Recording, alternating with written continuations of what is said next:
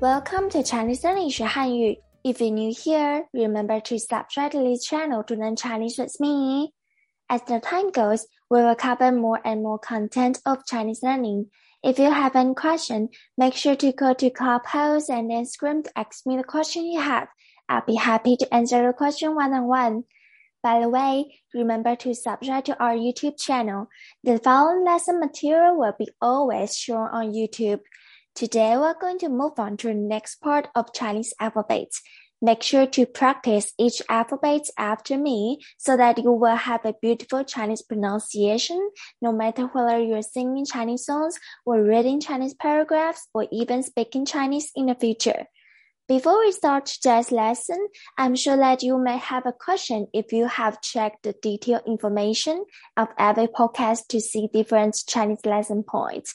You may have a question of the Chinese alphabet k, campus, campus, k, k, k.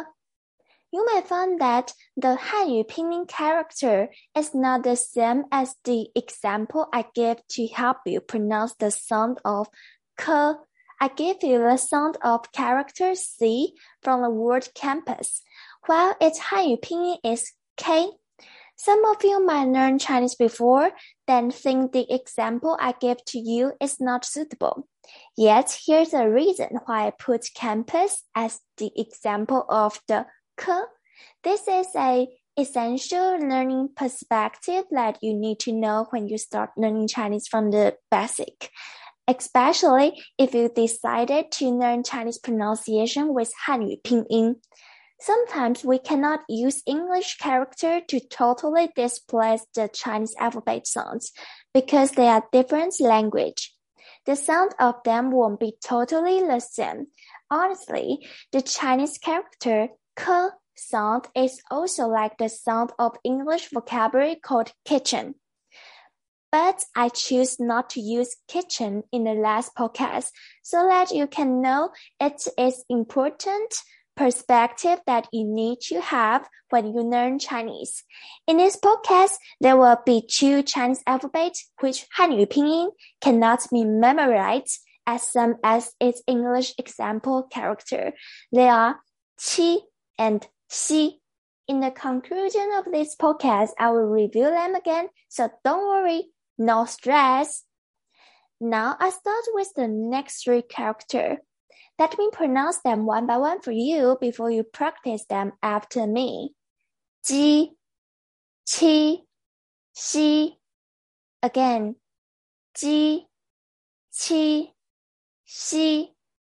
When we pronounce qi, you can feel breath come out of your mouth. If you cannot feel it now, here's a tip. Put one of your hands in front of your mouth so that you can get what I mean. You pronounce qi, then you can feel the breath come out of your mouth. Qi. If you cannot feel it, don't worry. I'll make an example down below so that you can understand.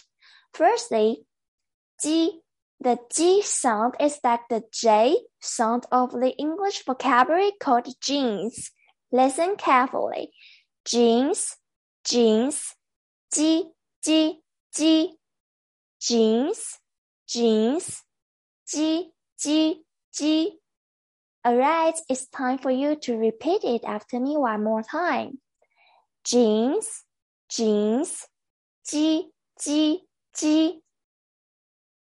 Your turn.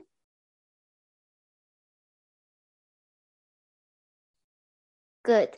Let's move on to the second one. Qi. The qi sound is like the C sound of the English vocabulary called qing while its Hanyu pinyin letter is Q. So if you learn Chinese pronunciation with Hanyu pinyin letter, this is a point which you need to pay attention. Listen carefully. Qin, qin, qi, qi, qi. Qin, qin, qi, qi, qi.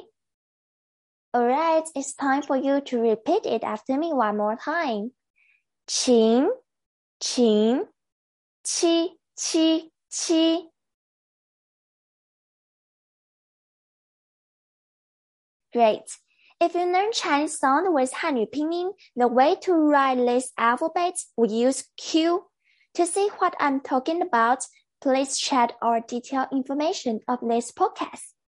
The last one of today, Xi. The Xi sound is like the S sound of the English vocabulary called sheep. Listen carefully.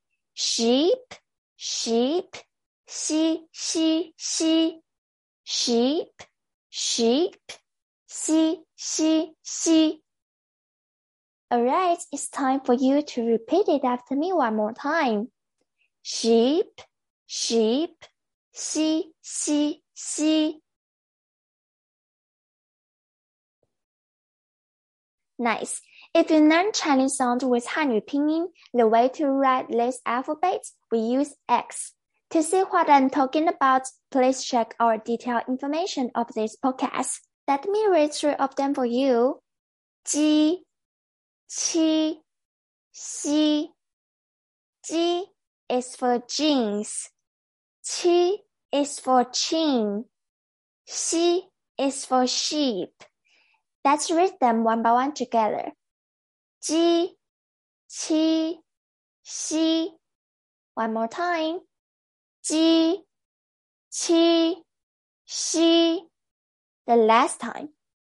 鸡,七,西. Alright, that's all for our class today. Thank you for joining me and you have a good day. If you have any question about this podcast or you have any thought on this podcast, feel free to leave your comment below. See you soon in the next class. Bye bye.